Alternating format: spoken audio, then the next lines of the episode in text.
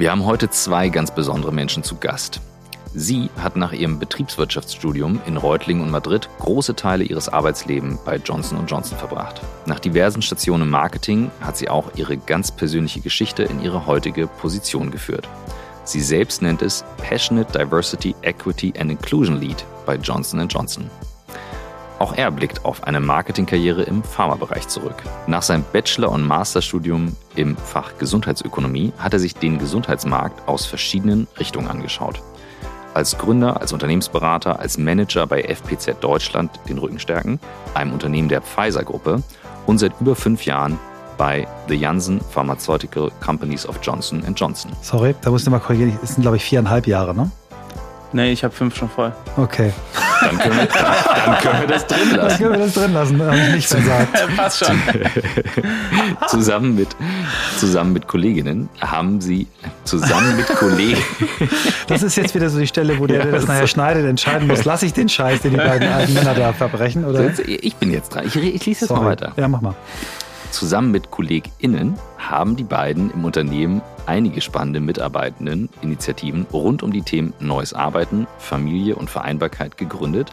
Und wir werden mit den beiden darüber sprechen, was hinter den Labeln wie Family at Heart und Man at Work steckt. Seit mehr als fünf Jahren beschäftigen wir uns mit der Frage, wie Arbeit den Menschen stärkt, statt ihn zu schwächen. In über 300 Folgen haben wir mit mehr als 400 Menschen darüber gesprochen, was sich für sie geändert hat und was sich weiter ändern muss. Wir sind uns ganz sicher, dass es gerade jetzt wichtig ist, denn die Idee von New Work wurde während einer echten Krise entwickelt. Und so suchen wir weiter nach Methoden, Vorbildern, Erfahrungen, Tools und Ideen, die uns dem Kern von New Work näher bringen. Darüber hinaus beschäftigt uns auch diese Woche immer noch die Frage, ob wirklich alle Menschen das finden und leben können, was sie im Innersten wirklich, wirklich wollen. Ihr seid bei On the Way to New Work, heute mit Sarah Land und Tim Jäger.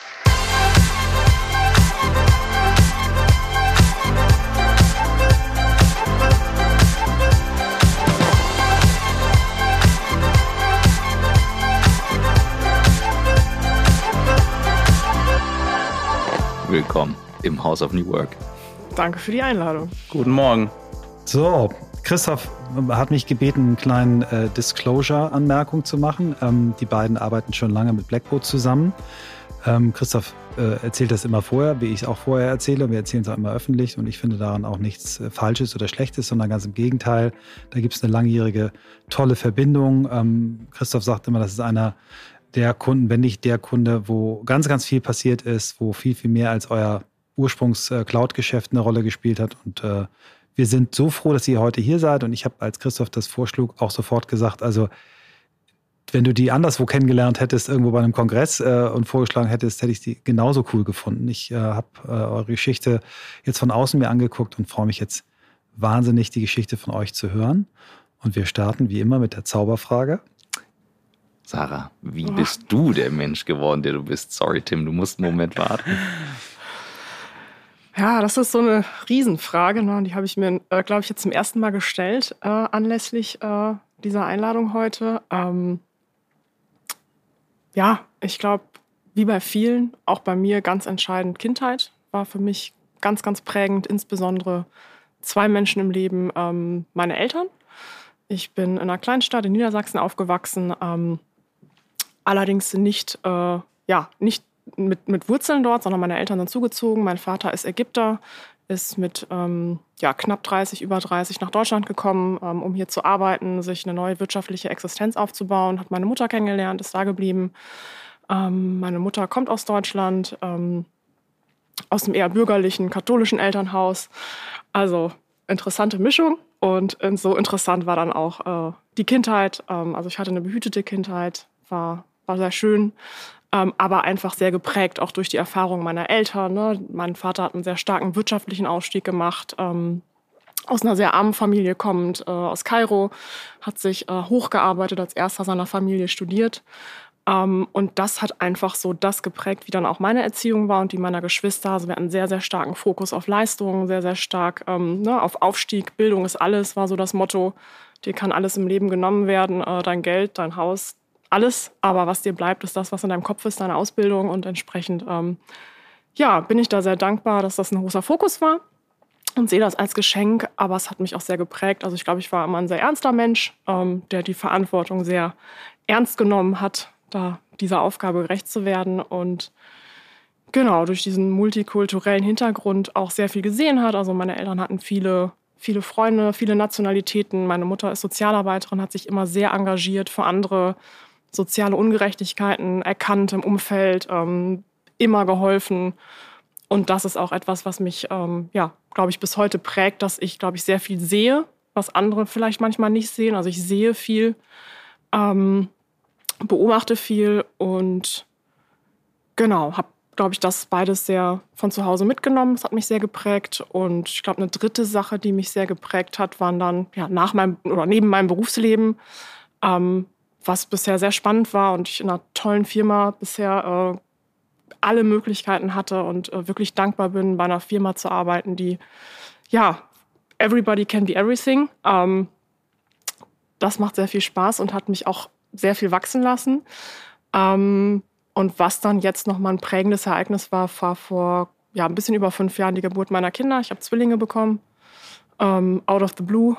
Ähm, und ja, habe das, glaube ich, auch unterschätzt vorher. Ne? Dachte, ja, Kinder haben schon andere bekommen. Ja,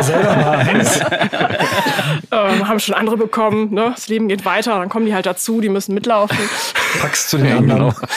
Und ähm, nee, nee, ich bin, äh, ne, ich bin ich und ne, ich mache mein Ding weiter und beruflich, mein Mann und ich beide sehr viel Fokus auf Job und ähm, sehr gerne im Job auch, haben da ziehen da sehr viel Energie draus und habe dann doch gemerkt, so hey, das haut erstmal das komplette Leben durcheinander ähm, und hat auch ein bisschen meinen Blick auf die Welt verändert. Ich glaube, das sagen alle Eltern aber mir auch insbesondere nochmal so den Blick auf Geschlechtergerechtigkeit. Ne? Was kann ich als Frau erreichen? Habe ich die gleichen Chancen? Ähm, mit was ne, welchen, welchen Umständen muss, die muss, welche Umstände muss man jetzt unterbringen? Müssen sich Männer die gleiche Frage stellen? Wie schaffen wir das als Paar? Ähm, das hat mich, glaube ich, nochmal echt den Blick so ein bisschen auf die Arbeitswelt äh, verändern lassen und also auch der erste auslösende Moment, sich mal mit dem Thema zu beschäftigen, haben eigentlich alle Menschen die gleichen Chancen. Super. Also ich glaube, da gibt es ganz viele Ansatzpunkte, aber ich glaube, wir verkneifen uns die jetzt, damit wir Tims Geschichte kurz hören und dann, dann springen wir rein. Vielen Dank, Sarah. Ja, also ich komme aus der Toskana Süddeutschlands. Also wer noch nicht da war, kann ich auf jeden Fall sehr empfehlen. Ich komme aus der Pfalz, aus einer Kleinstadt mit 35.000 ähm, Personen, die dort leben. Und, Sag ruhig den Namen. Also Landau in der Pfalz. Ähm, bin immer noch gerne da. Ähm, bin ich aufgewachsen, zur Schule gegangen, Abi gemacht und ähm, ja, in einem behüteten ähm, Elternhaus aufgewachsen. Mein Vater Mediziner, meine Mutter äh, Lehrerin und ähm, komme so aus einer Unternehmerfamilie auch, ähm, die immer schon die Perspektive sehr breit gesetzt haben. Aber so auf der einen Seite war immer so das Thema Gesundheit irgendwie im Mittelpunkt. Also es ging immer schon um, um Healthcare irgendwo und auf der anderen Seite immer um Familie und Zusammenhalt. Also es war so eine interessante Kombination ähm, verschiedener Werte, ähm, die mich da auch geprägt haben. Und ähm, in der Konstellation hat mich das natürlich in meinem Werdegang ähm, auch sehr geprägt. Ähm, ich bin ähm, vor drei Jahren Papa geworden. Also ich habe den Rollercoaster des Elternseins ähm, gerade noch mittendrin und erlebe es tagtäglich. Äh, und somit ist natürlich ähm, ja eine neue Rolle dazu gekommen. Ne? Auf der einen Seite dann Papa und ähm, man hat eine Familie und das Thema Vereinbarkeit spielt plötzlich eine ganz ähm, entscheidende Rolle, ähm, auch im Leben, wie man da auch ähm, verschiedene Perspektiven ähm, einfach über einen bekommt. Und dann kombiniert dazu, wie ihr es schon eingangs erwähnt habt, so die berufliche Laufbahn auch dahingehend ähm, wo ich gestartet bin, ne, ähm, mit, äh, mit einem Medizinstudium, primär mit der Frage, bis wann. Und irgendwann hat mich so der Punkt gefasst in der Konstellation, naja, ist immer nur die Frage, bis wann und wie, wie sind eigentlich die Zusammenhänge? Also wann kommt denn das Warum? Ja, und das hat mich dann quasi da auch sehr geprägt, in die Gesundheitsökonomie zu gehen und dann aber auch die Gesundheit aus verschiedenen Perspektiven zu sehen mal in die Beratung zu gehen, schnell viel zu lernen, ne, ähm, da eine ganz andere Perspektive zu bekommen. Und der dritte Punkt, ähm, der mich sehr geprägt hat, ähm, war äh, der würde sagen, Leistungssport, den ich betrieben habe. Da ging es um Tennis und ähm, das hat mir immer viel Energie gegeben, hat mir natürlich auch viel Energie genommen. Ähm, aber ähm, es war immer ein sehr wichtiger Ausgleich. Also wir sind auch eine in Summe sehr sportliche Familie. War auch cool, war ein Sport, konnte mit Mama Papa irgendwie gemeinsam machen. Meine Schwester hat es auch ähm, äh, leistungsbezogen ähm, auf jeden Fall betrieben.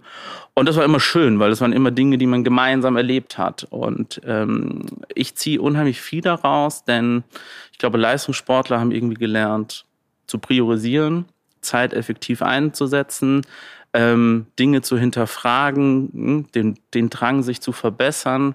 Ähm, ich meine, gerade beim Tennis ist es so, da kriegst du halt auch einfach mal auf die Schnauze. Ne? Dann musst du wieder aufstehen und äh, eine gewisse Kontinuität beibehalten. Ähm, und das hat mir unheimlich viel gegeben. Und dann starte ich ins Berufsleben. Meetings, E-Mails, und ähm, auch im Team, ne, was super schön ist. Aber das war so der, so der erste Clash, ähm, auf den wir wahrscheinlich später noch zurückkommen. Aber ich freue mich auf jeden Fall, bei euch zu sein. Super. Wir haben, vielleicht dann haben wir das Thema Sport abgehandelt. Äh, ihr habt dich natürlich gefragt, weil ich selber sehr sportbegeistert bin, ähm, welches der bekannteste Spieler war, gegen den du gespielt hast. Und das ist wahrscheinlich auch der, der dir da einmal die Fresse poliert hat. Ähm, Korrekt. Erzähl nochmal ruhig die Geschichte, die fand ich ganz süß. Und dann kommen wir ins Ja, mache ich gerne. Ähm, das war nach dem Abi ähm, hat man, äh, habe ich gesagt, okay, was mache ich jetzt? Wusste nicht genau, wo geht die Reise hin. Mein NC war jetzt auch nicht so, dass ich direkt ins Medizinstudium starten konnte, so, ne? Und dann hat mein Vater gesagt, ah, aber ah, dann machst du was und Sport und irgendwie Sprache und persönliche Entwicklung. Da habe ich gesagt, okay, Daddy, finde ich geil. Ich gehe in der Academy ähm, acht Wochen oder äh, drei Monate äh, nach Barcelona. Habe ich gesagt, ja, finde ich gut. Komme ich da an, natürlich erstmal maximal überfordert und so weiter.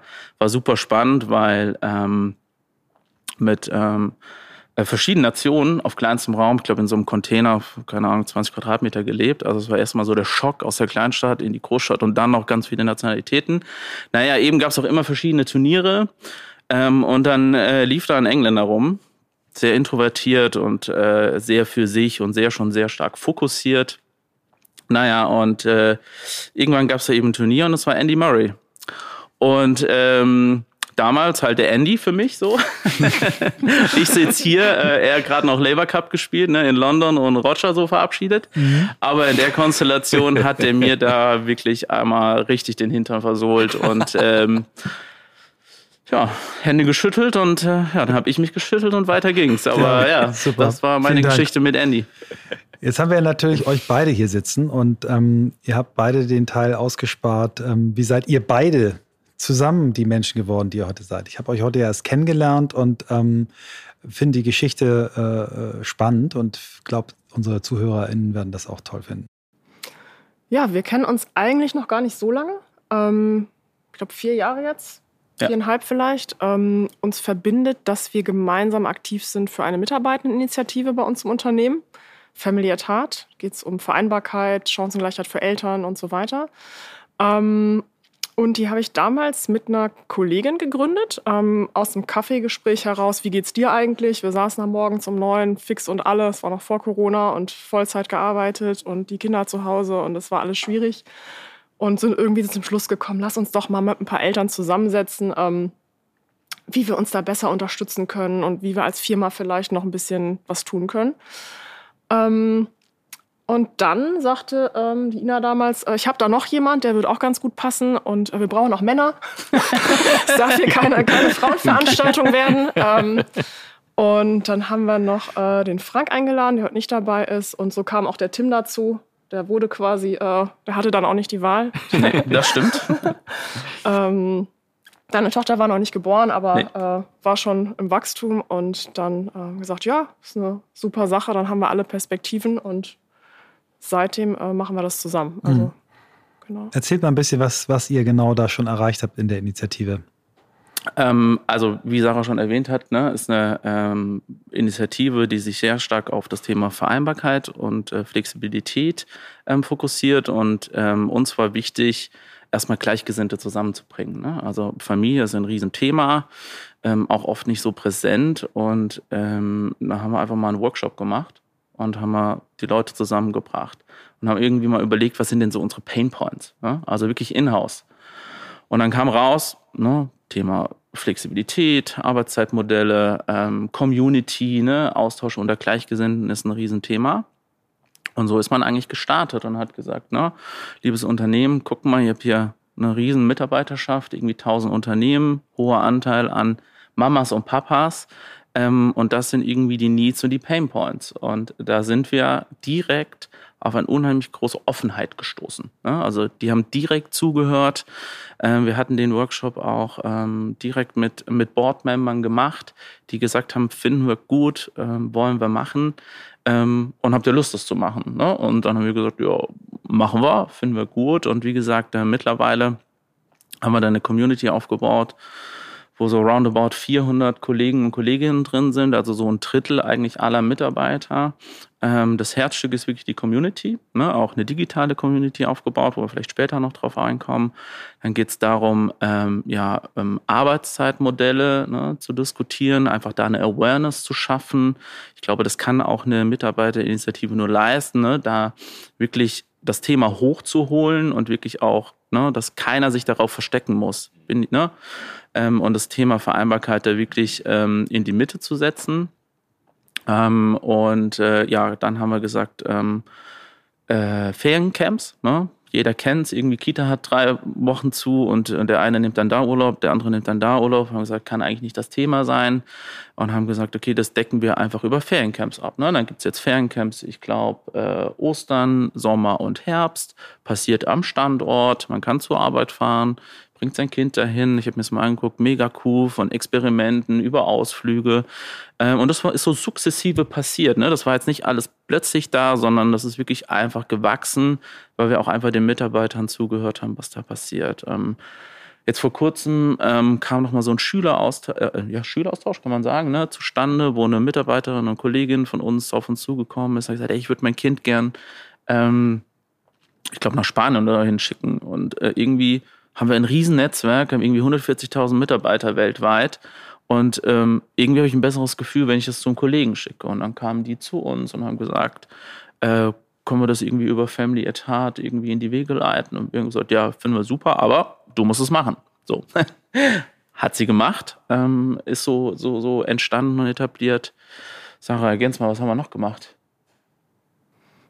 Einiges. Ich glaube, der, also jetzt ich glaube, der wesentliche Punkt war, dass wir das Thema Vereinbarkeit, den Kampf um Vereinbarkeit raus aus rein dem Privatleben mhm. so ein bisschen mehr in die Mitte der Mitarbeiterschaft gerückt haben. Mein Eindruck war vorher, jeder kämpft alleine. So, das ist so eine Privatsache. Gut, es war noch vor Corona. Ich glaube, man war halt noch weniger in den mhm. Wohnzimmern der Kollegen und Kolleginnen. Ähm, aber jeder macht das so in seinem Privatleben aus und bei der Arbeit möchte man eigentlich so wenig wie möglich ne, zeigen, dass man irgendwie beeinträchtigt ist. Ne? Dass man früher gehen muss, ist immer eine doofe Sache. Ne? Teilzeit wurde äh, so ein bisschen ne, manchmal ne, belächelt, die macht ja nur Teilzeit. Vollzeit war aber auch ein Problem, ist in Deutschland ja auch dann ein Thema, ne, wenn, wenn Mütter Vollzeit arbeiten. Also ich glaube, in jeder Hinsicht ist es ein Thema gewesen oder ist ja immer noch ein Thema, auch überall, wie kriegt man alles unter einen Hut. Und unser Bestreben war einfach, lass uns das raus aus jedem Einzel, ähm, ja, Einzelkampf nehmen, hinzu, komm, lass uns gemeinsam mhm, darauf schauen mit einer Community. Wir können nicht alles lösen, aber wir können zumindest Ansatzpunkte liefern und wir können Awareness im Unternehmen auch schaffen, so hey, das sind die Struggles von Eltern oder ne, wir haben noch nicht auf alles eine Antwort. Also ich glaube, Teilzeit ist ein Riesenthema. Ne? Da gibt's, bin da auch ambivalent, ob das jetzt die Lösung mhm. oder nicht die Lösung ist. Ähm, aber da einfach die Diskussion fortzuführen. Ja. Ich kann mal einen Eindruck von außen spiegeln, weil ich bin jetzt operativ wenig involviert. Ich weiß aber, mein Team macht sehr viele Themen. Mir ist aber eine Sache mal aufgefallen. Ich habe einen Vortrag gehalten bei euch vor fünf Jahren, Pi mal Daumen.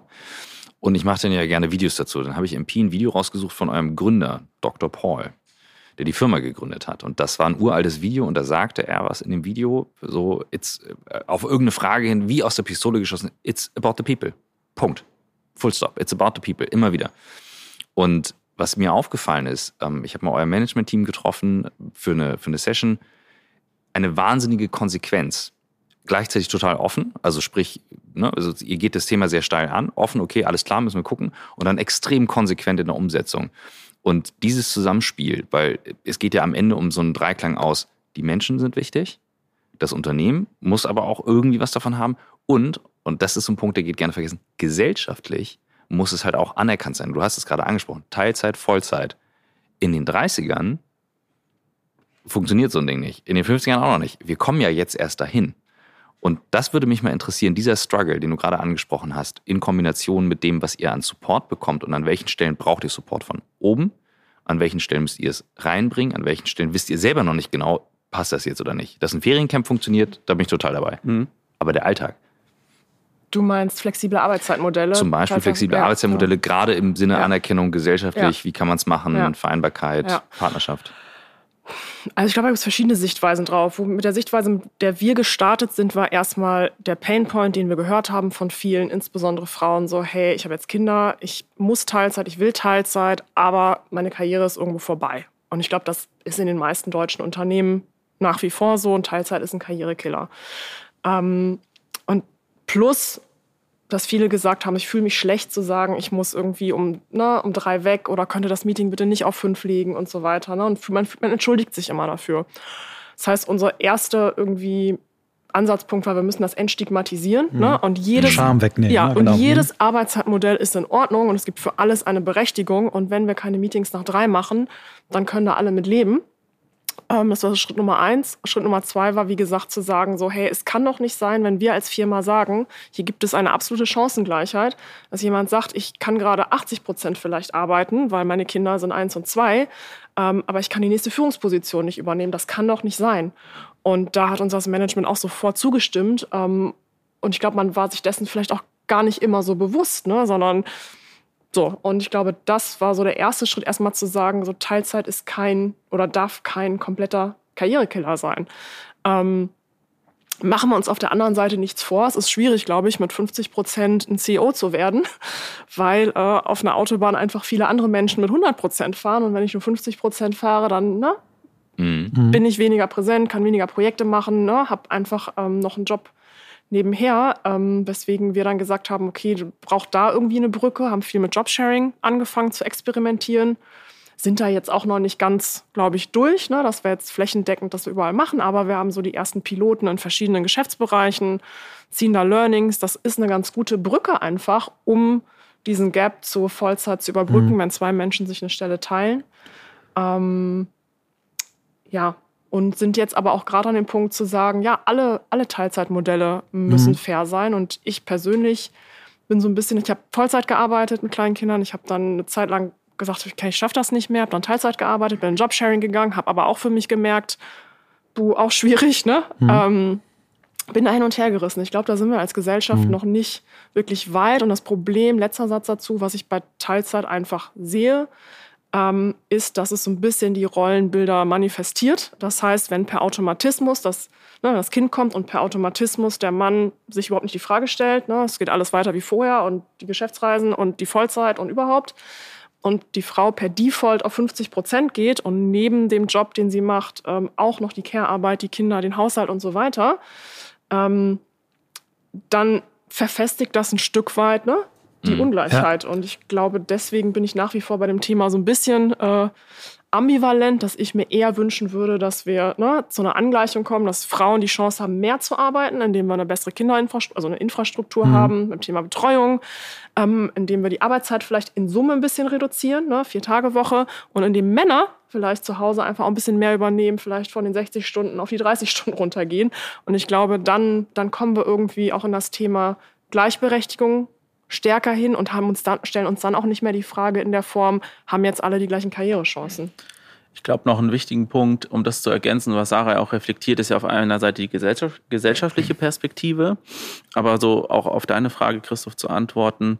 Damals in der Gesundheitsökonomie oder ja, in dem Bereich kamen wir aus einer Situation heraus, ähm, wo wir einfach auch gucken mussten, wir brauchten ja wirklich Fachkräfte, wir brauchen da wirklich richtig gute Experten und die sind einfach in der Branche super schwer zu bekommen. Ergo müssen wir attraktiv sein, um die zu bekommen, aber es geht wirklich um die, die da sind. Also, ne, die machen ihre Karriere, die starten, dann werden sie Eltern und dann muss uns doch ein hohes Interesse daran gelegen sein, die wieder zurückzuholen.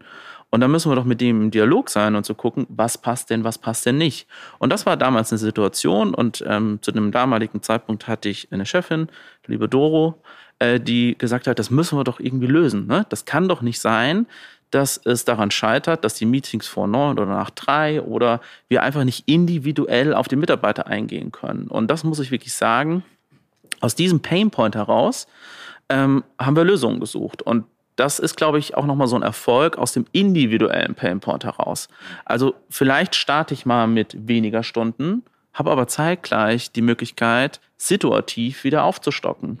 Im Umkehrschluss war aber auch die Situation, oh, ich bin jetzt Papa geworden und irgendwie will ich vielleicht auch mal Zeit reduzieren. Mhm.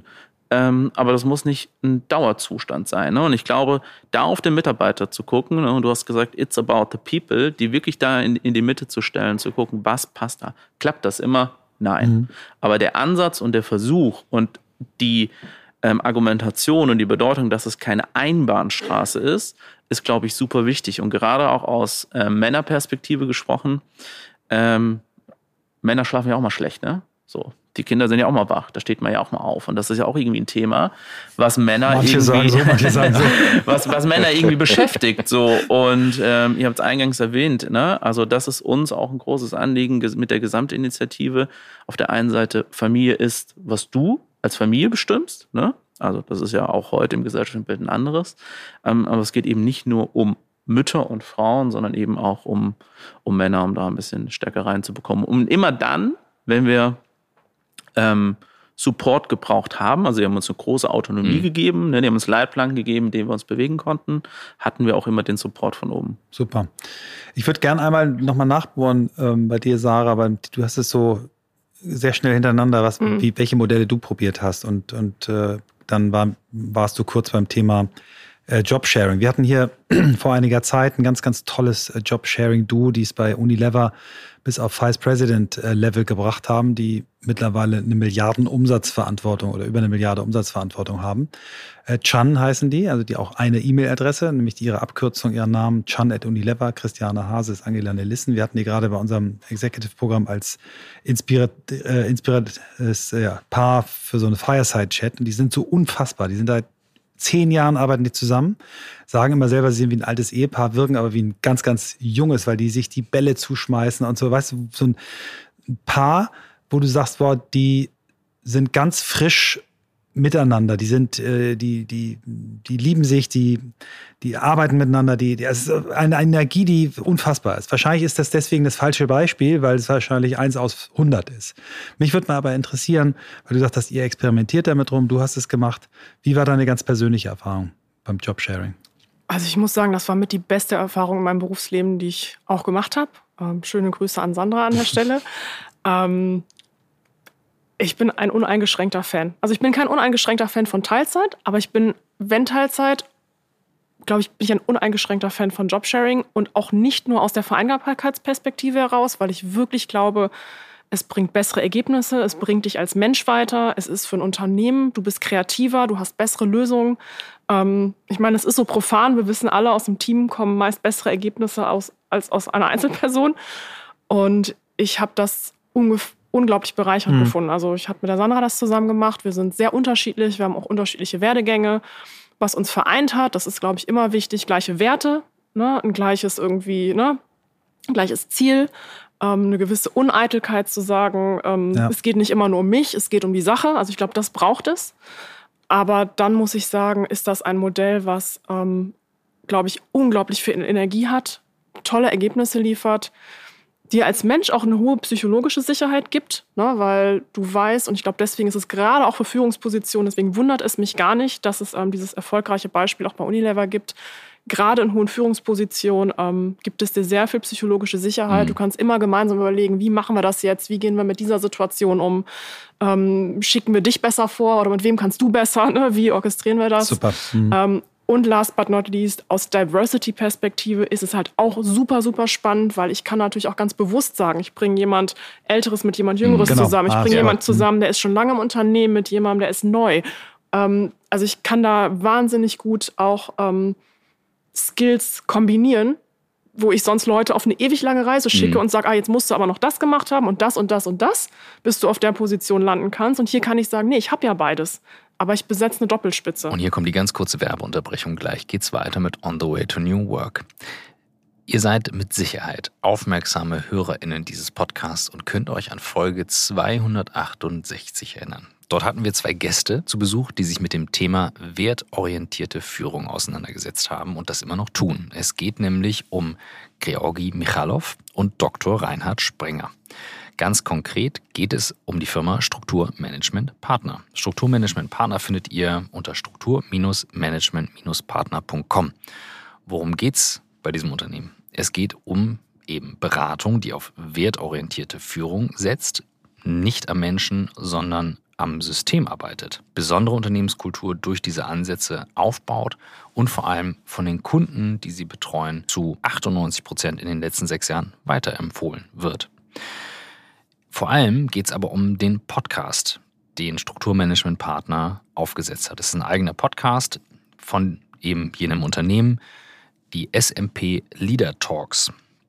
Da findet ihr alles direkt unter den Kanälen, wo ihr Podcast hört. SMP Leader Talks eingeben und Georgi, den ihr aus unserer Folge 268 bereits kennt, ist dort der Host und wird eben euch Einblicke geben rund um die eben genannten Themen. Alles, was das Thema Turnaround und Transformationsmanagement betrifft, eben wertorientierte Führung, die idealerweise für den gehobenen Mittelstand berät. Das ist Strukturmanagement Partner, rund 100 Mitarbeiterinnen und Mitarbeiter und alle weiteren Infos findet ihr auf struktur-management-partner.com oder eben unter SMP Leader Talks. Und jetzt viel Spaß mit dem Rest der Folge. Du hast gerade einen ganz entscheidenden Nebensatz gesagt. Ähm, du darfst es dann eben, äh, ne, also man muss sich ein bisschen zurücknehmen, Ego zurückstellen. Ich weiß nicht genau, wie du es mhm. formuliert hast, aber du sagtest, du darfst Dinge nicht zu persönlich nehmen. Und ähm, wir haben, ich teile die, den, die Freude für Doppelspitzen. Ich habe selber die Erfahrung gemacht, ähm, als ich EO-Präsident war, habe ich gesagt, wir sind zwei Presidents und nicht einer, der vertritt, sondern wir sind zwei. Und wir haben äh, bei uns in der Führungsriege, wir sind vier Frauen in der Führung und zwei Männer. Und wir haben uns bewusst aufgeteilt, weil wir haben Männer in Teilzeit, einige. Und ähm, ich möchte gleich was sagen zum Thema Wechselmodell. Das ist mir gerade ganz wichtig, das fällt gerade runter. Ähm, und dort bauen wir das von Anfang an mit ein, dass eine Übergabe möglich ist. Aber der genau entscheidende Punkt ist, das muss total egofrei passieren. Es muss mhm. um die Sache gehen. Und das bringt mich genau zu dem Thema. Es geht halt um die Kinder. Die Kinder sind keine Sache. Familie ist keine Sache.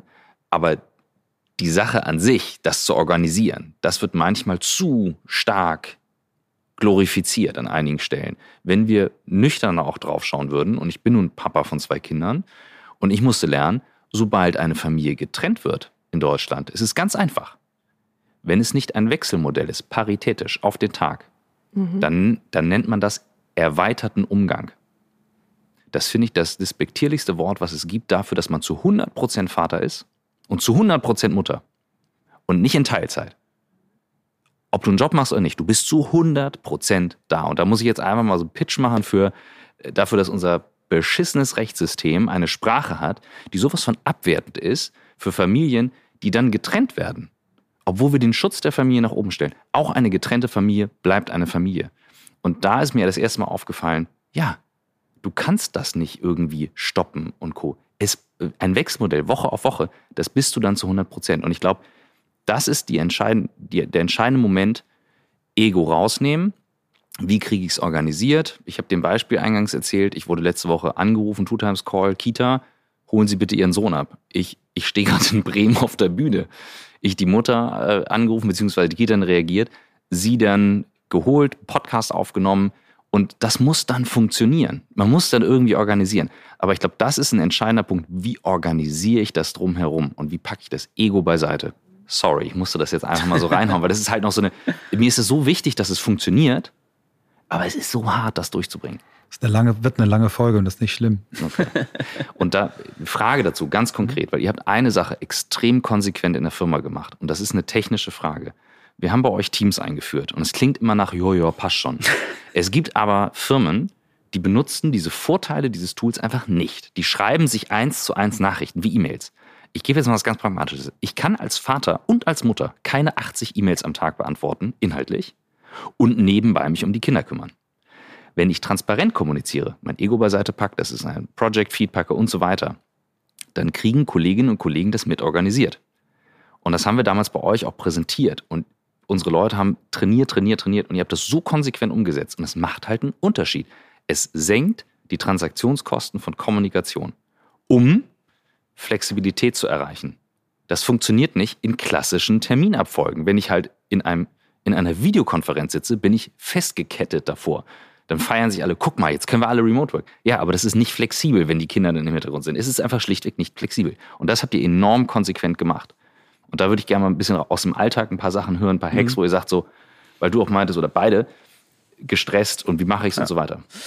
Also ich glaube, du hast den äh, schönen Anker zwischen New Work und Vereinbarkeit auf jeden Fall gezogen. Nämlich äh, in Summe ist es ja die Flexibilität, die das auch ermöglicht. Ne? Auf der einen Seite hast du die Arbeitswelt im Wandel, auf der anderen Seite hast du das Familienbild im Wandel. Was wir aber da in der Konsequenz ja auch gemacht haben, Christoph, wie du es schön beschrieben hast, ähm, wir haben gesagt, naja, wir müssen irgendwann mal überlegen, wann teilen wir wie welche Informationen. Also es gibt ja gute Gründe, warum wir Meetings haben. Es gibt gute Gründe, warum wir an den Standort kommen. Es gibt gute Gründe, mhm. wenn wir kreative Arbeit brauchen. Ähm, aber zeitgleich hatten wir die halt, halt die Herausforderung, dass wir gucken mussten, wie, jeder hat ja irgendwie acht Stunden oder mal mehr mhm. oder mal weniger. Wie kriegen wir das gut gelevelt? Und ähm, in der Konstellation haben wir uns ja damals sehr früh entschieden, ähm, Teams einzuführen. Und warum? Weil es Pain Points ähm, gelöst hat, die wir hatten. Und ich erinnere mich noch, das war irgendwie nach 90 Tagen bei Jansen, hat mich meine damalige Chefin gefragt, was fällt dir so auf? Und dann habe ich gesagt, ne, viele Meetings, viele E-Mails, äh, was unheimlich viel Energie gibt. Aber auf der anderen Seite habe ich so das Gefühl, ich höre, Orga ist ein Thema, Fokuszeit ist ein Thema, ähm, Abstimmungen sind Themen, also Thema Transparenz und Reduktion von Komplexität. Und dann hat sie gesagt, ja, was machen wir da? Habe ich gesagt, oh, ich habe da eine Idee. Er sagt, ne, du machst das jetzt. Und dann haben wir das da in der kleinen Abteilung mit 120 Mann eingeführt. Und ich glaube, die kleinen Hacks sind folgendes. Das erste ist, du musst es richtig nutzen. Also, du hast gewisse Pain Points und die löst du mit dieser Plattform. Und du musst sie als Kommunikationsplattform nutzen. Das zweite ist, du hast ein hohes Maß an Transparenz und diese Ego-Freiheit oder Kopfmonopole, die darf es halt in der Regel nicht mehr geben. Also es wird das geteilt, was nicht confidential ist. Das heißt, wenn wir uns ein tägliches Projektgeschäft angucken, ähm, ist meistens relativ wenig äh, confidential. Also nutzt es als transparente Kommunikation. Du kannst sauber taggen. Und ich glaube, das ist ein ähm, ganz entscheidender Punkt. Und das Coole dabei ist ja noch, ähm, dass du verschiedene Arbeitszeitmodelle unter einem bekommst. Denn wenn du sowas teilst, ähm, kann ja derjenige dann entsprechend auch antworten, wie er das möchte. Und das Schöne dabei ist ja auch noch, dass du nicht nur chatten kannst oder taggen kannst, du kannst auch mal ein Debrief per Sprachnachricht mhm. schicken. Und da gab es auch so, so Aha-Erlebnisse. Ähm, es geht ja bei uns auch mal um Verhandlungen und so weiter. Und wenn dir einer raus aus der Verhandlung eine Voice-Message schickt, dann transportiert der auch ganz andere mhm. Emotionen, mhm. als wenn er sich hinsetzt und mal eine E-Mail runterschreibt. Und das waren so Aha-Erlebnisse, die natürlich dazu geführt haben, dass es super gut angekommen ist. Es war ein Prozess und wir haben auch erlebt, eingeführt, stressige Phase, ne, musste man nochmal einen Finger in die Wunde legen. Es ging viel um Training, denn die Nutzung des Tools hat auch damit zugenommen, äh, mit dem Wissen im Umgang mhm. mit den Tools. Und wenn du natürlich alle Fähigkeiten kennst des Tools, kannst du es gut nutzen. Und was halt wirklich gerade auch im Kontext Vereinbarkeit eine hohe Relevanz besitzt, ich meine, bei uns ist äh, hohe Pace, hoher Workload, hoher Umschlag, ähm, ist halt auch diese Abstimmung. Ne? Mhm. Und was wir halt auch erlebt haben in der, in der Summe der Vorteile, ähm, ist diese ungeplante Kollaboration. Mhm. Also der eine sagt, ach guck mal, ich arbeite an dem und das ist mir aufgefallen. Der andere liest, kommentiert es drunter. Und dann ist das mittlerweile manchmal so schnell, wo ich mir denke, hoppla Leute, also irgendwie 15 Kommentare, aber dadurch vier Meetings gespart, mhm. eine zentrale Abstimmung mit Legal oder sonst irgendwas. Also du hast neben der hohen Transparenz gleichzeitige Komplexreduktion und starker Fokus auf die Zeit, die man dann quasi in der Kombination äh, verwendet. Und ähm, ich kann mir heute nicht mehr äh, vorstellen, anders zu arbeiten. Vielleicht, Christoph, du hast das eben so im Nebensatz rausgehauen ähm, wie viele Unternehmen eigentlich das einführen, das aber nicht richtig nutzen. Ne? Ähm, meine Erfahrung damals, das war nicht Teams, sondern das war die Einführung von, von Google. Ähm, da wurde bei uns an, an Trainingsbudgets gespart. Und dann haben sie gesagt, oh, vielleicht müssen wir doch nochmal jemand anders holen. Und dann seid ihr ja auch gekommen. Ähm, welche Rolle spielt bei euch das Thema Training? Hm. Ähm, war zu Beginn eines der wichtigsten Themen, die wir da stark fokussiert haben. Ähm, es war klar, wenn du ein Tool einführst, dann brauchst du als erstes mal eine hohe Akzeptanz und eine schnelle Akzeptanz. Das haben wir dadurch bekommen, dass wir relativ viel Painpoints gelöst haben. Zeitgleich war aber auch der Wunsch der Mitarbeiter da, zu sagen, naja, da ist was Neues und ich würde es gern richtig verstehen. Also das war auch damals, was ihr uns ja mitgegeben habt. Investiert in die Leute. Ja, und das ist bei uns sowieso groß geschrieben. Und ähm, das haben wir wirklich exzessive gemacht und das auch über verschiedene Kanäle. Präsenz, ähm, dann mal irgendwie ein New Work Guide aufgesetzt ne? Ähm, und haben da einfach auch die Leute dort abgeholt, wo sie waren. Der eine konnte vielleicht nicht in dem Meeting, der konnte sich aber durchlesen. Ja? Und das war so, wie du merkst, so ein Blumenstrauß, der dann dazu geführt hat, ähm, dass es eine hohe Akzeptanz und Nutzungsgrad gab. Und deswegen ähm, absoluter Invest in Training, weil erst dann und immer wieder, also nicht nur einmal, ne, sondern dieses kontinuierliche, ähm, das war ein Erfolgs Faktor. Was damit einhergeht, ähm, mir fällt eine Zahl ein. Einer der Haupttreiber für Digitalisierung ist der Wunsch nach Flexibilität. Wir haben alle dieses Wort jetzt schon benutzt. Was mir dabei nur auffällt, ist, die Definition von Flexibilität ist natürlich, ob dem Kontext, im Hintergrund, eine total andere. In Schweden müssen Väter per Gesetz 90 Tage Elternzeit machen. Die haben eine niedrigere Scheidungsquote, signifikant, viel mehr Verständnis. Und die organisieren sich auch viel schneller. Die haben viel schneller umgestellt, auch bei ganz vielen Sachen und Tools und Co.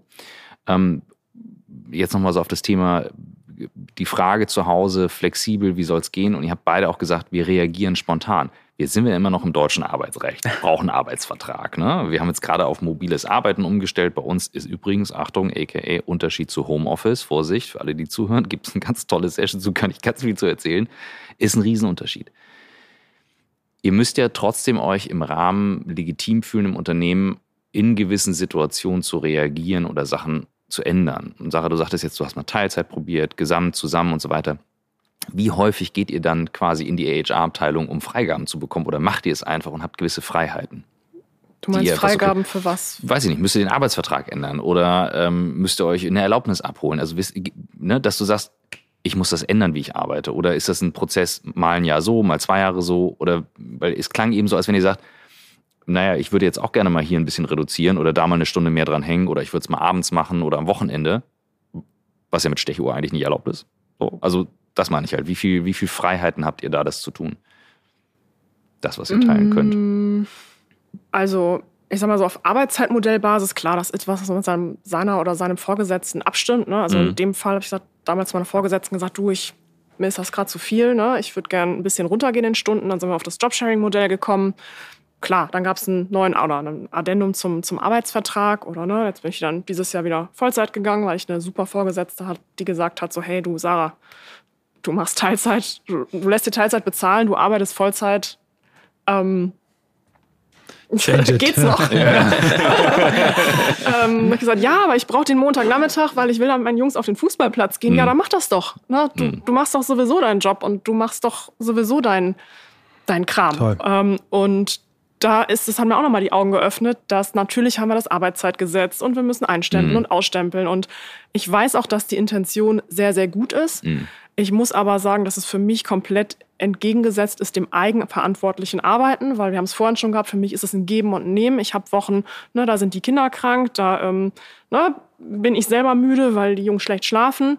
Dann bin ich wahrscheinlich mal nicht so produktiv, aber ich weiß, in der nächsten Woche, da steht was ganz Wichtiges an und dann ne, setze ich mich auch extra hin. Und ich darf mhm. jetzt nicht sagen, ob ich mich jetzt am Wochenende hinsetze oder nicht, aber das ist dann für mich eigentlich außer Frage, dass ähm, ja. Das ist für mich Flexibilität. Also Flexibilität gilt für mich in beide Richtungen. Mhm.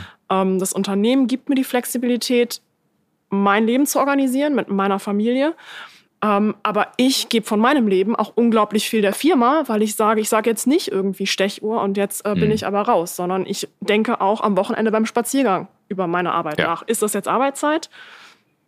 Ist mir auch egal, weil ich mache das. Und ähm, das ist für mich wahre Flexibilität, sowohl örtlich, zeitlich, dieses Geben und Nehmen und Grundvertrauen, wir ziehen beide an der gleichen Sache und das Ergebnis wird gut sein. Das ist eine starke Ambivalenz im Moment. Wie gesagt, einer der größten Treiber. Ich glaube, 71 Prozent der Firmen, die Homeoffice eingeführt haben, wollen es wieder rausnehmen, wieder zurücknehmen.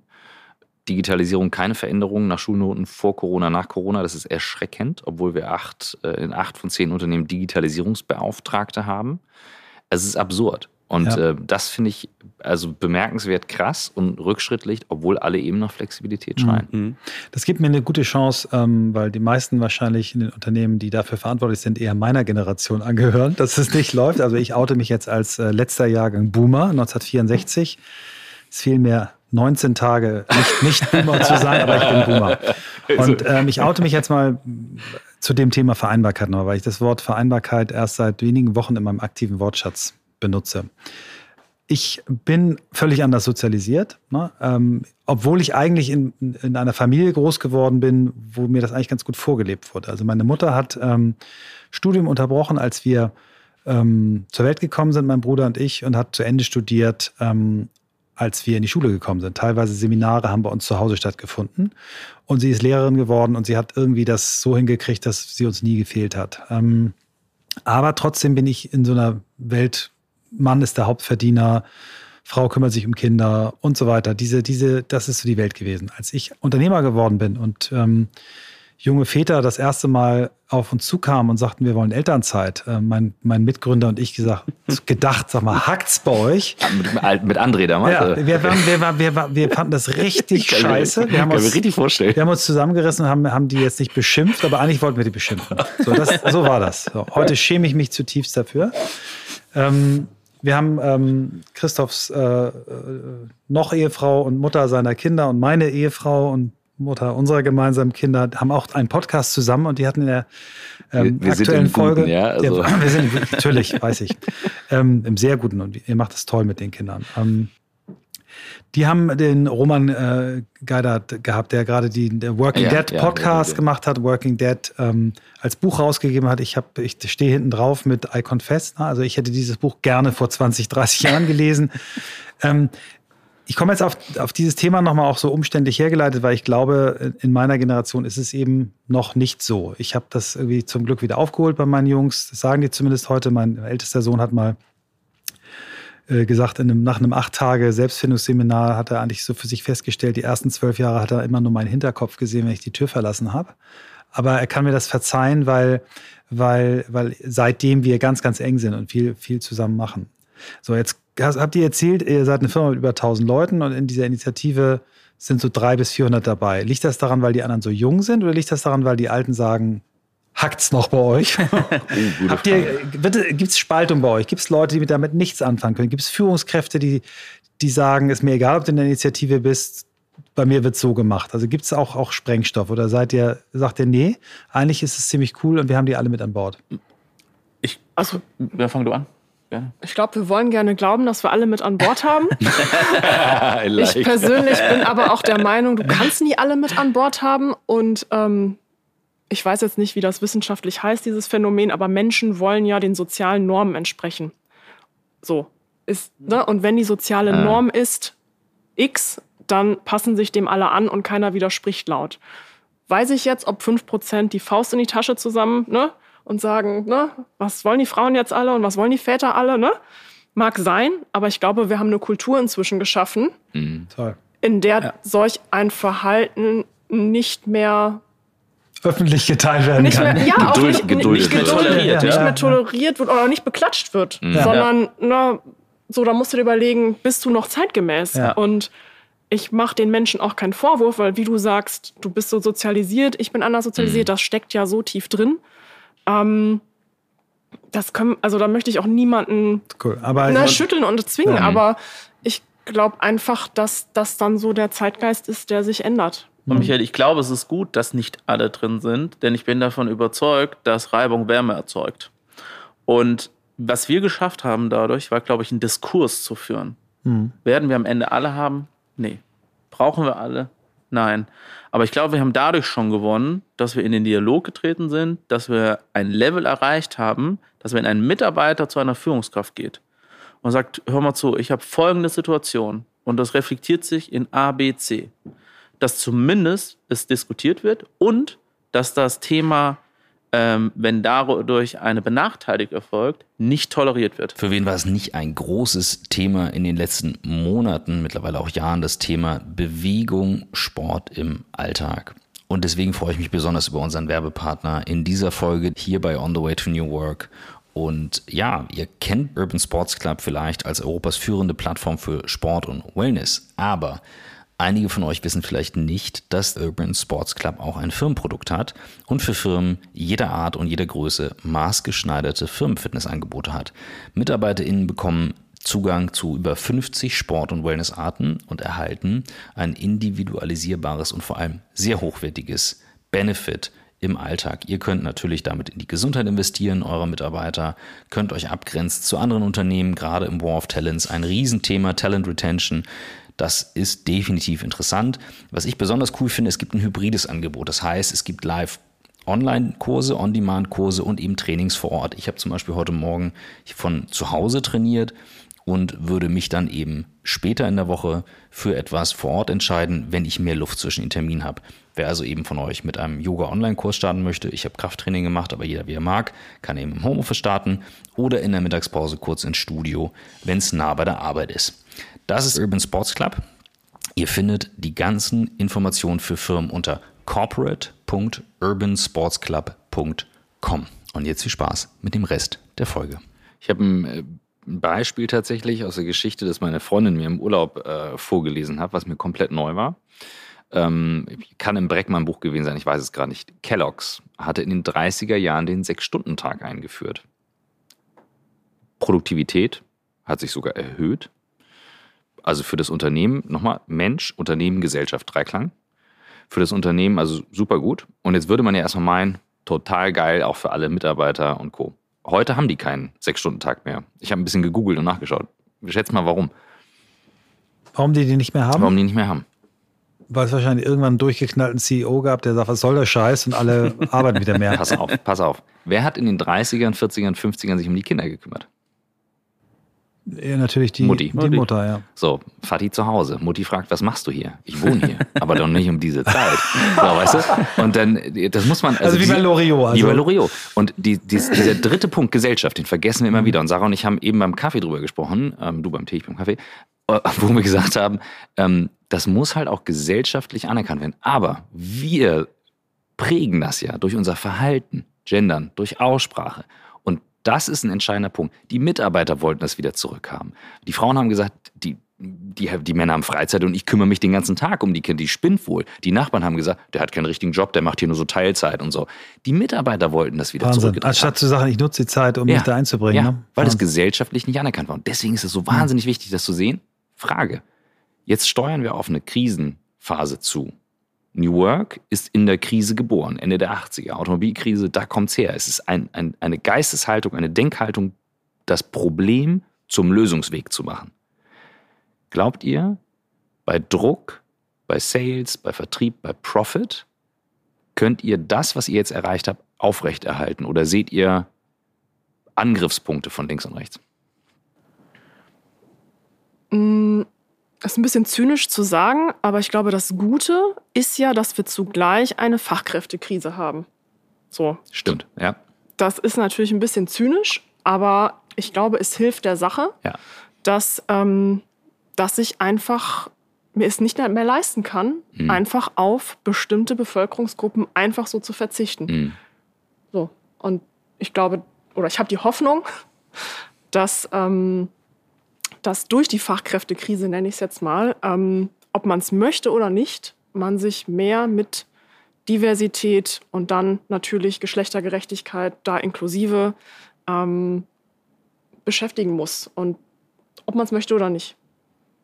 Weil selbst wenn ich heute sage, ich, ich, Antwort, ich, ich, ich ja. möchte nur, ne, natürlich hätte ich am liebsten nur Menschen, die 60 Stunden die mhm. Woche schuften und die zu Hause keine Verpflichtung haben mhm. und die ihr Leben irgendwie in den Dienst der Firma stellen. Ja, hättest du gerne, aber. Augen auf bei der Berufswahl. ja. ja, oder Augen auf in dem Land, in dem ich gerade, in dem ich gerade meine Firma habe. Ne? Also wer hat, also ja. wer hat diese Wahl gerade? Also mhm. entlang aller Branchen, die ich so sehe oder beobachte, ist das ein Thema. Haben die Unternehmen ja auch äh, gerade in den USA schmerzlich erfahren, die ja ganz viele Leute rausgesetzt haben. Die haben ja keine Kurzarbeit. Und jetzt ist ja da Great Resignation Co. auch ein Resultat, aus dem die Leute sagen, du, sorry, aber so nicht. Ähm, aber das ist genau diese Ambivalenz. Ne? Also wir haben den Markt so, wir haben gleichzeitig auch eine Krise, aber finde ich einen spannenden Punkt. Ja, ich glaube, in den USA haben 40 Millionen Leute 2020 gekündigt, selber, mhm. oder 2021 selber gekündigt. Ab, abgefahrene Zahl. Aber viele auch mit Firmengründung, mit Eigengründung. Ja. Ne? Das ist eines der größten Google-Trends in dem Jahr, ähm, ist, wie gründe ich selber. Ja. Mhm. Und vielleicht noch, ich meine, wir sprechen jetzt immer über Gender und Frauen, ähm, Diversität hat noch andere Dimensionen, aber ich glaube, es ist heute auch ein Schwerpunkt. Ich habe gelesen, 80 Prozent aller Frauen, die Kinder bekommen, oder andersrum, jede fünfte Frau, damit auch jeder fünfte Mann, bekommt Kinder im Laufe seines Lebens in Deutschland. Ähm, ich glaube, 70 Prozent oder 75 Prozent der Frauen gehen danach in Teilzeit. Mhm. So, das, das bewährte Modell in Deutschland ist mhm. 50 Prozent, manche Vollzeit, manche weniger, aber so im Schnitt. So, das heißt, also von 50 Prozent der Gesellschaft bekommen vier von fünf Kinder und davon gehen 70 Prozent in Teilzeit. Das ist ein, das sind Millionen Frauen, auf die ich heute, wenn ich es jetzt mal so sage, als Unternehmen verzichte, ähm, weil ich vielleicht auch nicht die richtigen Rahmenbedingungen zur Verfügung stelle als ja. Gesellschaft, ne? als, als Gesellschaft, als Politik, als Unternehmen. Und wo ich einfach hoffe, dass man jetzt gezwungen ist, sich mit dieser Frage zu beschäftigen, ob man es möchte oder nicht. Wie schaffen wir denn die richtigen Rahmenbedingungen? Ja, und, und erstmal im Bergmannschen Sinne, wie kannst du Arbeit so umorganisieren, dass du eben auch ja. in Teilzeit ernsthaft Karriere machen kannst? Also wir haben gerade die Diskussion gehabt, weil wir ähm, äh, Steffen Behn im Podcast hatten von, äh, von Celebrate Company, die gezielt Mütter in Teilzeit wirklich auch rekrutieren weil sie sagen, so wie wir auch, wir haben die Tools, das geht, wir arbeiten so und du kannst bei uns auch wirklich ernsthaft Karriere machen mit weniger Arbeit. Das und dazu, oder wie schaffe ich die Rahmenbedingungen so klasse, mhm. ne, in den Unternehmen, aber auch gesellschaftlich, dass dann auch Mütter sagen, ich, ich, ich schaffe auch mehr. Ja. Ne? ja. Und dann gehen wir noch einen Schritt weiter, dass die Väter dann sagen, und ich helfe zu Hause mit. Wobei ja. das Wort helfen auch schon wieder ein bisschen nee, nee, verrückt ist. Ja. Aber ich mache zu Hause ganz normal. Ne? Also, also, ganz normal die, Auf äh, die, die Teilung mhm. zu haben. Und ich glaube, dass wir so ein Thema halt in ein paar Jahren gar nicht mehr diskutieren müssen. Mhm. Ich würde da gerne noch was ergänzen. Äh, ich unterschreibe alles, was Sarah gesagt hat. Ich glaube, gerade aus Männerperspektive ist es ja auch so, ähm, es ist ja ein Rollenbild. Ne? Michael, du hast gesagt, ne, ähm, 60 Stunden und richtig büffeln und Vollgas. Und was mir wichtig ist, ist, du kannst Karriere ambitioniert sein und du kannst Karriere machen, kriegst es aber trotzdem hin, auch deine Rolle als Vater, Ehemann und so weiter auch wirklich auszufüllen. Und nur weil ich vielleicht mal temporär reduziere oder nur weil mir das Thema wichtig ist, heißt es ja im Umkehrschluss absolut gar nicht, dass ich nicht Karriere machen möchte, ja. ne? sondern vielleicht eher im Gegenteil und in dem Bewusstsein zu sein, es geht beides. Das ja. finde ich auch da nochmal, weil dann komme ich nicht in dieses Thema helfen, ne? sondern dann ja. gehe ich in die bewusste Auseinandersetzung in dem, was ich dann steuern kann. Alle wollen hier, alle wollen hier was sagen. Stichwort helfen, Stichwort helfen. Also genau das ist, da bin ich vorhin bei dir schon hängen geblieben und du hast selber ja drüber gelacht, als du es gesagt hast. Wir hatten mal einen ganz fantastischen Verhaltenspsychologen bei uns zu Gast, äh, Nia Ayal hieß der, der hat gesagt, das ist, da fängt es eben an. Also er hat das aus der eigenen Ich-Perspektive äh, gesagt, er gesagt, ich bin total empathischer Mann. Ähm, und meine Frau hat dann immer irgendwie gesagt, ja Mensch, funktioniert denn ja? Und ich habe dann gesagt, ja sag mir doch einfach, wo ich dir helfen soll. Und das hat, genau da fängt's an. Ja, wir beide sind verantwortlich für diesen Haushalt. Wir beide sind für die Kinder. Wir haben beide eine Karriere. Und er hat äh, daraus abgeleitet für sich äh, einen Planungsmechanismus. Er sagt, das Erste, was ich ähm, einmal in der Woche mit meiner Frau mache, ist, ähm, wir setzen uns hin gucken, was ist äh, Familienmanagement-mäßig, ne? Jobsharing. Wir beide sind verantwortlich. Nicht ja, die Mutter ist ja, der CEO ja. zu Hause, sondern beide. äh, was ist, wer fährt das Kind, holt das Kind, wer macht das, wer geht zum Elternabend? Und das finde ich den geilen Ansatz. Und dazu gehört aber auch, ähm, dass dann auch Männer äh, nicht mehr meinen, sie müssten sich schämen, wenn sie Stunden Korrekt. reduzieren oder wenn sie mit dem, mit dem Kinderwagen irgendwie äh, tagsüber fahren. Und ich glaube, das ist ein super wichtiger Punkt, der viel zu wenig diskutiert wird gerade. Ja. Ja. Viel ja. zu wenig, weil ich glaube, den Männern kommt da die entscheidende Rolle zu. Ähm, aber sie kriegen umgekehrt auch sehr, sehr wenig Unterstützung und sehr, sehr wenig Inspiration. Also ich meine, wer kennt, kann mir jetzt zehn Vorbilder nennen in Wirtschaft oder Politik von Männern, die ähm, aktiv als Role Model unterwegs sind für das Thema Vereinbarkeit. Ne? Ich kenne drei. Shared Responsibility. So, da muss man ja wirklich. Tim Jäger, Christoph Magnussen und Roman. und,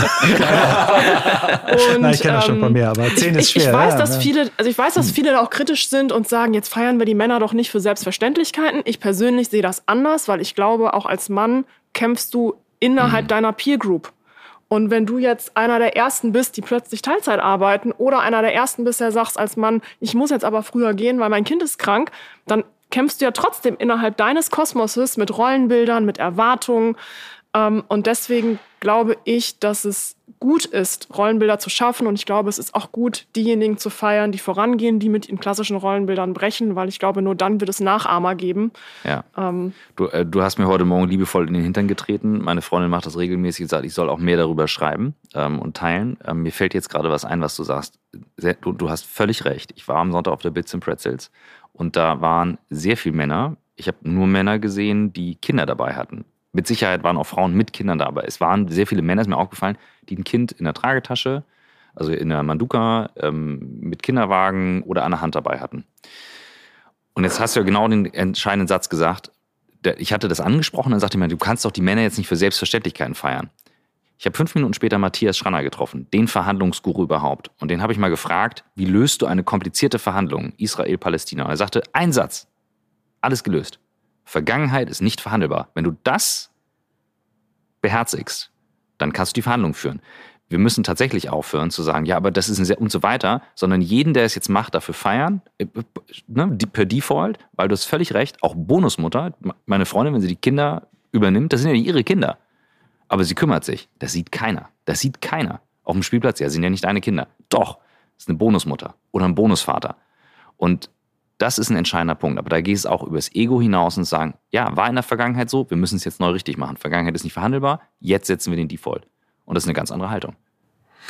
Es ist, wir, haben, wir haben noch einige weitere Probleme zu lösen. Da würde ich gerne nochmal äh, deine Perspektive oder eure Perspektive darauf haben. Ähm, wir haben bei dem ganzen Thema ähm, Diversität, äh, Inklusion, Belonging, also ich benutze diese Reihenfolge, ihr benutzt sie ein bisschen anders, dass wir ja auf jahrhundertelangen Traditionen aufsetzen. Und ich habe zwei Phänomene in den letzten Jahren gehört, wo ich fast umgefallen bin. Das erste ist, ähm, wenn auf einer Konferenz äh, sind ja fast immer nur Männer, also wird mhm. jetzt ein bisschen besser. Und da haben die mal Marktforschung gemacht, wenn 10 Prozent Frauen auf der Bühne sind als Sprecherinnen oder Panelistinnen ähm, und 90 Prozent Männer und dann wird befragt, wie, wie ausgewogen war das? Dann sagen sowohl Männer und Frauen, das war ausgewogen. Wenn 30 Prozent Frauen auf dem Panel sitzen oder in äh, Keynotes halten, dann wird, wurde geantwortet äh, von der Mehrzahl der Leute, aggressively dominated by women. Und zwar von Frauen und Männern. Das habe ich beim Emotion Women's Day vor drei Jahren richtig umgefallen. okay, krass. So, ein Beispiel, noch krasseres Beispiel, ähm, Feedback. Wie werden Männer gefeedbackt und wie Frauen? Also Männer sind, in, also wenn sie positiv gefeedbackt werden, sind energetisch, entschlossen, mutig. Äh, Frauen sind äh, gute Kommunikatorinnen, sind äh, ausgleichend und es ist der absolute Wahnsinn. Es sind tausende von, von Beurteilungen durchgelesen worden äh, und da, wenn du die Worte hörst, die dann am häufigsten vorkommen, und zwar auch von Männern und Frauen. Frauen beurteilen Männer männlich und Frauen vermuten, äh, also weiblich. Wenn solche Sachen noch in unseren Hirnen verankert sind, ne, dann weiß ich auch nicht, wie wir Gender Pay Gap und äh, Quote regeln wollen. Also wie, wie, siehst du das jetzt als Expertin auf dem Gebiet? Was, wo müssen wir da ansetzen, dass wir diese Sachen aus unseren Köpfen rauskriegen? Also ich mag sehr, Vergangenheit ist nicht verhandelbar, aber mit unserem Hirn mhm. können wir nicht verhandeln. Ja, also das sind erschreckende Beispiele und da gibt es noch mehr. Unter anderem zum Beispiel auch, dass man ja Frauen sagt, wenn du mehr erreichen willst, musst du mehr fordern und aggressiver fordern und besser verhandeln. Also eigentlich männliche, in Anführungsstrichen, Verhaltensweisen übernehmen. Wenn du das aber machst als Bist du Frau, sofort die Zicke? Oder ja, der, und da gibt es auch Studien drüber. Mhm. Also Frauen werden dann, der Likability-Bonus geht runter und ähm, ne? Also bist auch wieder benachteiligt. Ähm, also da gibt es wahrscheinlich auch noch mehr Beispiele. Also ich bin da bei dir, Vergangenheit ist Vergangenheit. Ich glaube, ich, da kann man auch Männern heute keinen Vorwurf machen für das, wie vor mhm. 100 Jahren sie sozialisiert worden sind. Ähm, aber es ist im Hirn. Das Problem ja, ist, es ist im Hirn, Hirn aber ich, genau, es ist im Hirn mhm. verankert, aber verankert, also im Hirn verankert sich ja Strukturen, Verhaltensweisen, ja. Rahmenbedingungen. Und ja. ich, ich, ich finde es immer schwierig zu sagen, wir müssen in den Köpfen ansetzen oder wir müssen, das ist eine Kopfsache, tue ich mich total schwer mit, ist mir viel zu fluffy, weil ich denke, wir müssen anfangen, ne, Strukturen, ja. mhm. Prozesse, Gesetze, ne, Teilhabe erstmal zu ändern, damit du verhaltenswirksame Maßnahmen hast, die dann dazu führen, dass ich das hier ähm, neu, ver dass ich das hier neu, ja. neu verbinden kann. Aber ich ja. glaube nicht, dass sich das hier neu verbindet, Nein, indem ich, ich ne, ist wie bei Unconscious Bias. Man sagt immer, wir müssen mhm. Unconscious Bias aus den Menschen bekommen. Nee, muss nee. man nicht. Mhm. Der Bias muss aus den Prozessen raus. Natürlich natürlich hilft es, wenn du als Mensch dem bewusst bist, aber du wirst ein Mensch nicht biasfrei machen. Du kannst aber den Prozess biasfrei machen, ja. sodass ne, über Zeit du zu einer Gesellschaft kommst oder zu Unternehmen, die sehr divers sind, sodass sich diese Verbindungen neu setzen. Das ist so. Genau, das ist das, was ich es gehofft habe, was du sagen wirst. Und es geht noch einen Schritt weiter. Es ist erwiesen, dass Männer, die schon auch in der Stillzeit, es super Doku auf Arte, neulich irgendwie auf der ähm, auf einer längeren Fahrt gehört. Ich höre, mach die immer an und höre die und lass sie laufen. Äh, da ging es um die gute Mutter. Und ähm, mir fällt eine Sache auf, wir trennen hier in Väter und Mütter. Ja. Und ähm, diese Trennung gefällt mir gar nicht. Ich sage auch gleich warum. Und die haben in dieser Doku ähm, gesagt, äh, dass die Hormonsituation, der Hormonhaushalt sich ändert, wenn Männer sich schon in der Stillzeit mit einbringen. Es gibt eigentlich gar keinen Grund dafür mit diesem und ich bin als Mutter im ersten Jahr verantwortlich, weil das ist alles total wichtig. Das ist gesellschaftlich geprägt. Das war im Frankreich des 18. Jahrhunderts ganz anders. Da wurden die Kinder abgegeben an Arme. Die haben alle weitergefeiert und kein Scheiß. Und, und die Kinder waren irgendwo vor Paris. Ganz schlimm. Die, die Kindersterblichkeit war enorm hoch, weil wenn denen die Milch ausging, haben die irgendeinen Brei bekommen und die Kinder sind gestorben. Es gab irgendwie in einem Jahr nur 1000 Kinder, die dann in Paris aufgezogen wurden, 20.000 Kinder außerhalb. Es ist absurd. Das war aber gesellschaftlich total normal. So krass das klingt. Das Bild hat sich heute geändert. Heute ist erwiesen, dass wenn Männer, und wir haben ja nur, wir haben neun Monate Abstand im Sinne, Frauen haben neun Monate Vorsprung mit der Schwangerschaft. Ab dem Zeitpunkt der Geburt ist es ja nicht so, yo, wir waren beide bei der Geburt dabei, deswegen sind es beide unsere Kinder. Du bringst dich dann ja auch mit ein. Und dieser Vorsprung, der kann eben auch mit ausgeglichen werden. Ja, ist ja so. Also es ist ja ein Investment, was du jeden Tag machst. Du musst ja jeden Tag wieder aufstehen und weitermachen. So kannst du nicht sagen, ich war bei der Geburt dabei, ist mein Kind. Ja, rechtlich ja, aber irgendwie schwierig. Und dieser Hormonhaushalt, also Männer haben dann weniger Testosteron, mehr Östrogene, wenn sie sich halt zum Beispiel mehr einbringen, dadurch ein anderes Verständnis und so weiter. Also es ändert sich halt wirklich nachweislich etwas. Und jetzt das Thema, wir nennen uns Väter, Mütter. Jetzt mal ganz ehrlich, es gibt viele gute Väter und viele gute Mütter. Und die Mutter meiner Kinder benutzt diesen Begriff genauso und erkennt eben an, dass die Kinder eine Bonus-Mutter on top haben und sagt das auch so. Und unsere Kinder formulieren das auch genau so. Die haben meine Freundin mal gefragt, die ist aus allen Wolken gefallen, sag mal, dann bist du jetzt Papas Freundin, bist du dann auch unsere Mutter? Der kam die Tränen, die war, die war so, okay, das fragt eine Fünfjährige. Und das, da, für mir geht's darum, ich bin auch mal Mutter in einer Rolle und ich bin auch mal Vater. Und wenn Michael mit meinen Kindern äh, zusammen ist, dann kann er auch mal Vater sein für meine Kinder, weil er was macht und sagt und tut. Und ich glaube, das müssen wir nochmal neu definieren als Gesellschaft und nicht sagen, ich war bei der, bei der Geburt dabei, sind meine Kinder. Weil wir helfen denen nur groß zu werden, mehr nicht.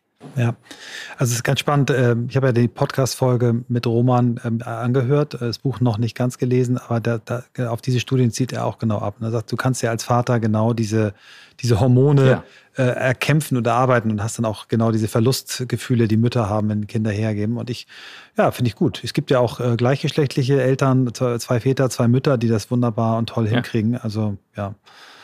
Wie kriegen wir jetzt wieder die Kurve? Ja, ich, ich habe noch einen, ja. ja, vielleicht die Kurve oder abschließend. Ich glaube, dass wir vielfach auch jetzt auf dich Bezug nehmend, ähm, die einen, die anderen, die Mütter, die mhm. Väter, die Frauen, die, die Männer. Mhm. Ne? Wir, ne? wir grenzen uns ab. Wir Frauen müssen ja, Frauen brauchen mehr Gleichberechtigung für Frauen. Dafür ist die Wahrnehmung Männern wird was weggenommen. Ich, ich glaube ja fest nach wie vor daran, dass der Prozess schmerzhaft ist, aber dass am Ende eine Win-Win-Situation rauskommt, weil welcher Mann möchte denn noch so arbeiten wie sein Großvater? Wer möchte denn, ne? Also Männer haben eine höhere Sterblichkeitsrate, höhere Suizidrate, höhere Depressionsrate, höhere Alkoholismusrate, höhere Herzinfarktrate, Sind höhere so.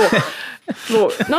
Ich, ich, ich, schon Herzrasen. Ich, ich, glaube, ich glaube, dass Männer auch, ich will es nicht schwarz malen, aber auch ja an gewisse Rollenbilder gedrängt werden, auch ja. sozialisiert werden. Und ich fände es einfach toll, wenn wir die Geschichte ein bisschen neu schreiben würden und sagen würden, okay, wenn wir jetzt heute mal in 2022 gucken, wie sollte denn eine Arbeitswelt aussehen? Oder ne, eine ne Gesellschaft und eine Arbeitswelt, wie sollte das aussehen, damit alle daran teilhaben können, dass alle gesund sind, alle lange leben können, alle was von ihren Kindern haben. Ähm, und aber, alle das aber, machen können, aber, was sie wirklich, genau, wirklich aber wollen. Wir, wir optimieren mhm. immer so in, mhm. in Prozentschritten auf Basis der Vergangenheit. Ja. Also ja.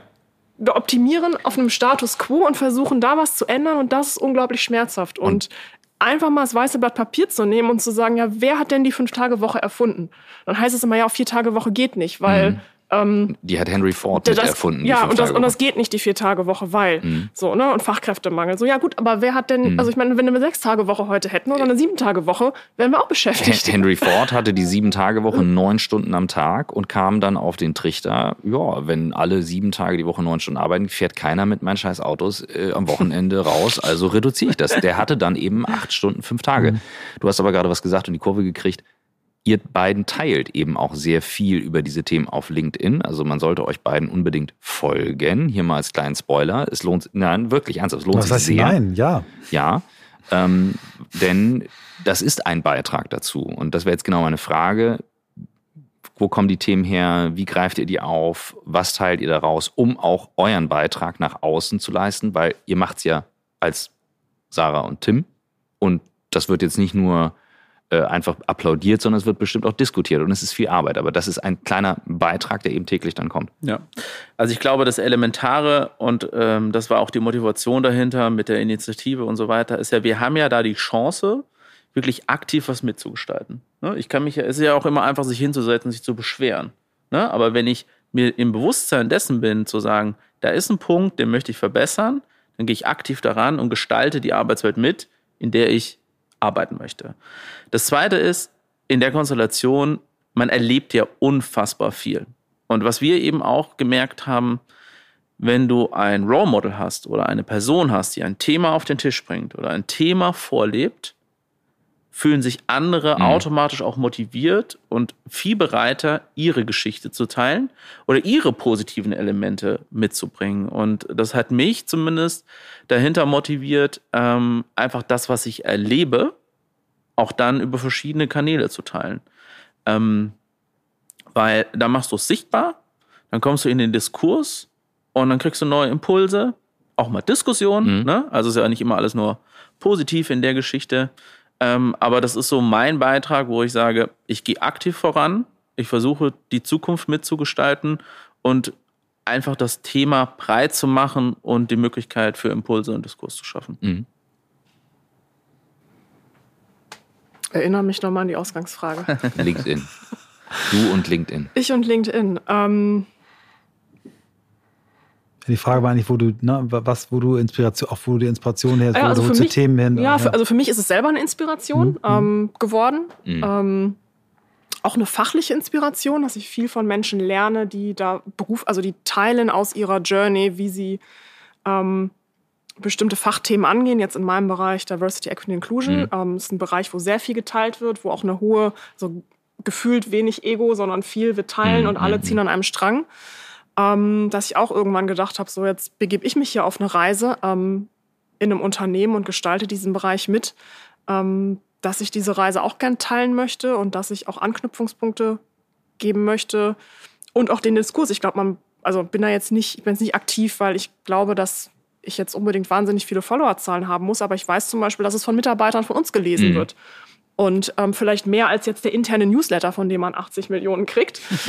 ähm, und wo mich dann manchmal ähm, ja, Kolleginnen oder Kollegen ansprechen und sagen, ich habe das gesehen, das war ein wichtiger Punkt, hat mich zum Nachdenken gebracht. Und wenn das eine Person Punkt, für ja. und wenn das eine Person oder eine Freundin oder ein Freund oder ein Kollege, Kollegin, ähm, wenn da auch nur eine Person sagt, das hat mich zum Nachdenken Mhm. angeregt, weil ich denke 24 Stunden über das Thema nach, ähm, dann ist das für Dann mich, das. da, dann, dann habe ich da irgendwo einen Wertbeitrag geleistet und ein Stück weit zurückgegeben von dem, was ich da auch nehme auf der Plattform. Sehr schön. Ähm, wir stellen seit äh, einiger Zeit ähm, als Abschlussfrage die Frage, wo wollt ihr noch hin? Gute Frage. Damit ist nicht gemeint, heute nach dem Podcast. Heute Freitag, ne, ab ins Wochenende. ähm, wo möchte oder wo möchte ich noch hin? Ich bin keine Person, die irgendwie eine Bucketlist hat. Ne? Ähm, ich höre zu, ich beobachte viel und ähm, ich lasse gewisse ähm, Impulse auf mich wirken. Und ich vertraue Personen, mit denen ich gerne und eng zusammenarbeite. Und ähm, dann reflektiere ich die äh, Situation für mich und äh, gehe dann einfach den Schritt und nehme auch den Mut.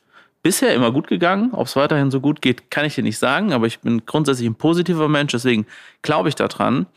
Deswegen, wo gehe ich hin? Ich gehe einfach weiter. Ja, ich kann dir nur nicht sagen, wo die Reise enden wird, ähm, aber ich freue mich auf die Reise Also und du die bleibst Geschichte. in Bewegung. Das ist ein ich schönes bleibe in. Bewegung, Mhm. definitiv, ja. Mhm. Ich habe jetzt auch kein 20-Jahres-Ziel. Ich glaube, das hatte ich so ein Jahr lang als Berufsanfängerin, ich dachte, doch, man muss so ein Ziel haben. Zwei, drei Jährchen älter geworden, gesagt, okay, das ist überhaupt nicht zielführend ähm, und auch nicht lebenssinnstiftend. Ähm, deswegen kann ich einfach nur mein Mittelfristziel jetzt gerade ist, einfach in dem Bereich äh, Diversity, Equity und Inclusion zu lernen, ähm, ein Stück weit meinen Beitrag zu leisten, Unternehmen ähm, besser zu machen in der Hinsicht. Ähm, und das ist gerade so mein Purpose, meine Motivation. Und ob in fünf Jahren da was dazukommt, das kann ich noch nicht sagen. Sehr schön. Vielen Dank. Schön, dass ihr da wart. Also ich merke richtig, mir ist richtig warm. Ich, ja. ich konnte mich richtig einbringen. Das war echt eine schöne Folge und ich nehme den Hint äh, tatsächlich da auch mehr zu teilen. Ich habe gerade gemerkt, wie, wie sehr das in mir arbeitet und wie wichtig ich das finde. Ähm, ja.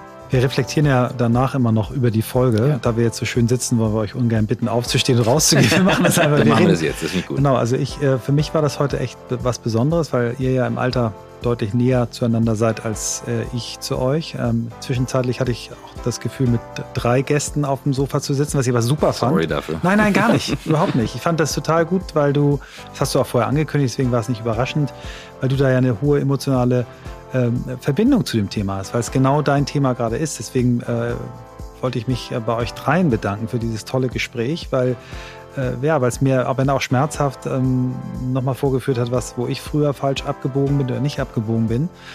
Aber ähm, auch jetzt ja in dem Alter immer noch die Augen auf, halten kann, dass ich in meinen Umfeldern, in denen ich arbeite, einfach auch genauer hingucke. Und äh, das Wort Vereinbarkeit wird mir häufiger ähm, über die Lippen kommen und äh, mir hat das unfassbar viel Spaß gemacht mit euch dreien heute.